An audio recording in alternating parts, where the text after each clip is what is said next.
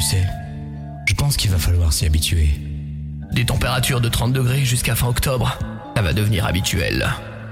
Nous marchons dans la montagne, complètement transpirants. C'était l'automne. Enfin, l'été du coup. Une saison qui n'existait pas jusque-là dans les deux Savoies. Je, je m'en rappelle encore, des matins brumeux, à Taninge. Où on ne voyait pas le soleil de la journée. On n'était pas des jacquemars, mais des albinos. Bref, c'était une époque où ce que l'on appelait la neige descendait petit à petit.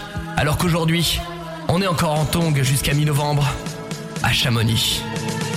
On ira faire des barbecues jusqu'en janvier.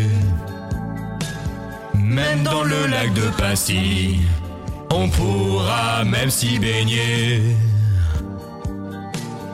Toute l'année, on ira faire du ski caillou.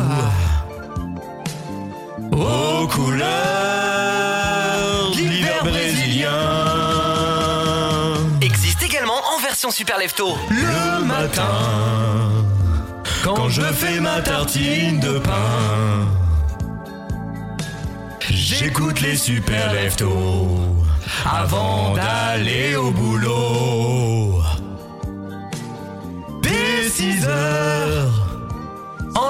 Sur Radio Mont Blanc, je mets à fond les super leftos.